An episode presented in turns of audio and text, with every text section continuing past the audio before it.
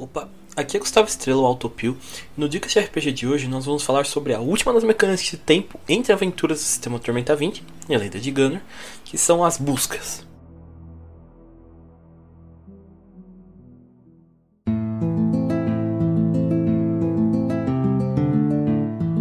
O Dicas de RPG é um oferecimento da Bardos Shop, bardosshop.com.br.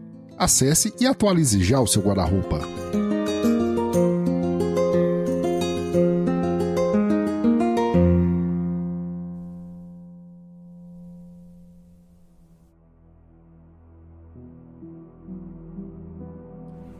Assim como falamos sobre treinamento e trabalho, as buscas são outras maneiras de se passar o tempo entre aventuras em Tormenta 20 e a lenda de Gunner.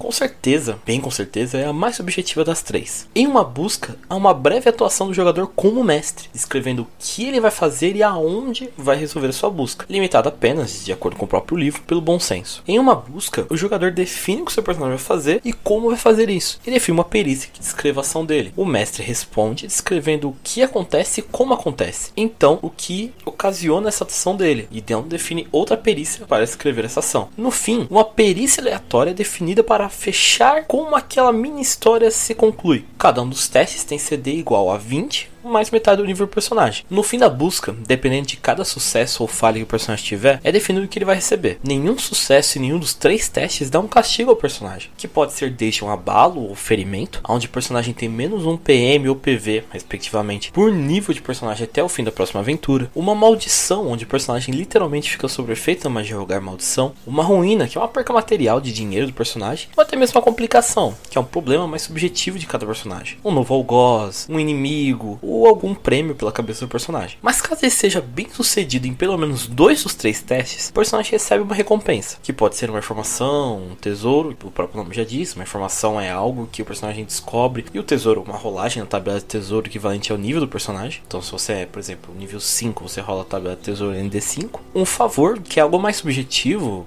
um empréstimo de item mágico, um aliado até o fim da próxima aventura, ele ter acesso a algum lugar. Ou o mais interessante deles, na minha opinião, que é o poder. Pelo livro de regras, o personagem recebe um benefício de treinamento, escolhido aleatoriamente. Ou seja, ele pode receber mais pontos de vida, mais pontos de mana, ou um poder geral de classe. Porém, o livro não deixa claro se, como um treinamento, esse benefício apenas adianta algo você receberia no próximo nível. Porém, eu particularmente gosto de imaginar que não, que é um benefício adicional fixo. Sendo assim, seria o único meio via de regra e sem escolha própria do mestre e se receber um poder além de subir de nível. Até a gravação desse Dicas de RPG, a única maneira de você receber um poder ativamente em 20 é você subindo de nível. Porém, fazendo essa busca escolhendo poder, você receberia um poder a mais, assim podendo melhorar os seus combos. Então vamos imaginar a seguinte situação: Simão Belo Monte, um clérigo nível 3, caçador nível 2, sai em busca de informações sobre um vampiro que sua família matou há muitos anos atrás, mas que voltou à vida, querendo vingança e está em um esconderijo arquitetando a futura tramóia. Simão, ciente disso, resolve investigar aonde está o paradeiro do vampiro. Como tem uma sabedoria boa, fala pro mestre que quer um teste de religião para poder conversar com membros da igreja a qual pertence sobre boatos de seres das trevas se locomovendo em alguma região específica. O mestre permite, ele rola o dado. Ele tira um 14 no dado. Com seu bônus de mais 12 em religião, um total de 26, que é acima do CD do teste. A CD do teste é 22, porque lembra, a CD é 20 mais metade do nível. O nível do, do Simão é 5, dividido por 2, arredondando para baixo fica 2, 22. Portanto, nós temos um primeiro sucesso. Dessa vez, não será uma péssima mesa para se ter uma maldição. Quem entendeu, entendeu. Após isso, o mestre narra. Você vai atrás das autoridades religiosas locais. Descobre que, em uma floresta próxima de onde você está, foi avistados espíritos e criaturas malignas se movendo em direção a um ponto em comum, mas nenhum deles sabe aonde é. Você vai precisar investigar para saber aonde o vampiro se esconde. Faz teste de investigação aí pra mim. A investigação de Simão não é das melhores. Ele tem humildes mais 6, mas é alguma coisa. Ele rola o dado e 6 para 12 no total, uma falha. O mestre segue. Você entra bosque adentro, não consegue achar algum rastro ou algo que indique a presença de um esconderijo ou masmorra de um vampiro pela região. O mestre então para, rola 2d12 para definir a próxima perícia. Assim que ele rola, cai 2 6 para um total de 12. A perícia é percepção. A percepção de Simão não é treinada, mas por ser clérigo, ela é decente. Ele roda o dado e cai um 19 para um total de 27. O mestre finaliza narrando que você nota as sombras das trevas te perseguindo,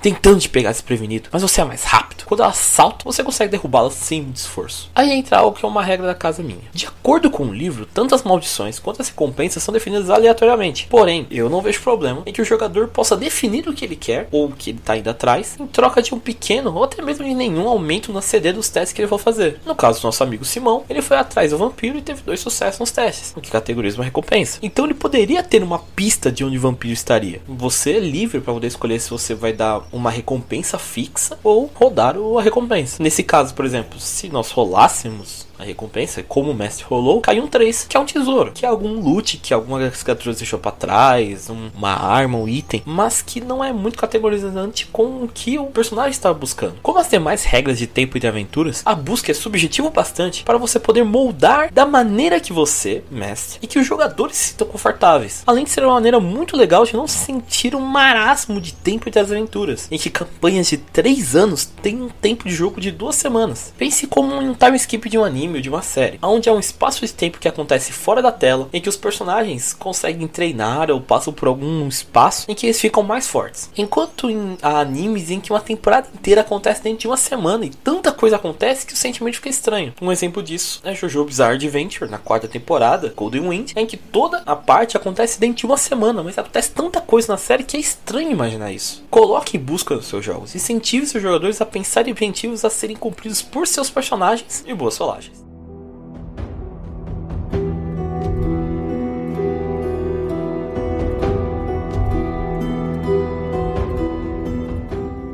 Espero que tenha ajudado em alguma coisa. E agora eu passo o dado para o próximo mestre. Valeu!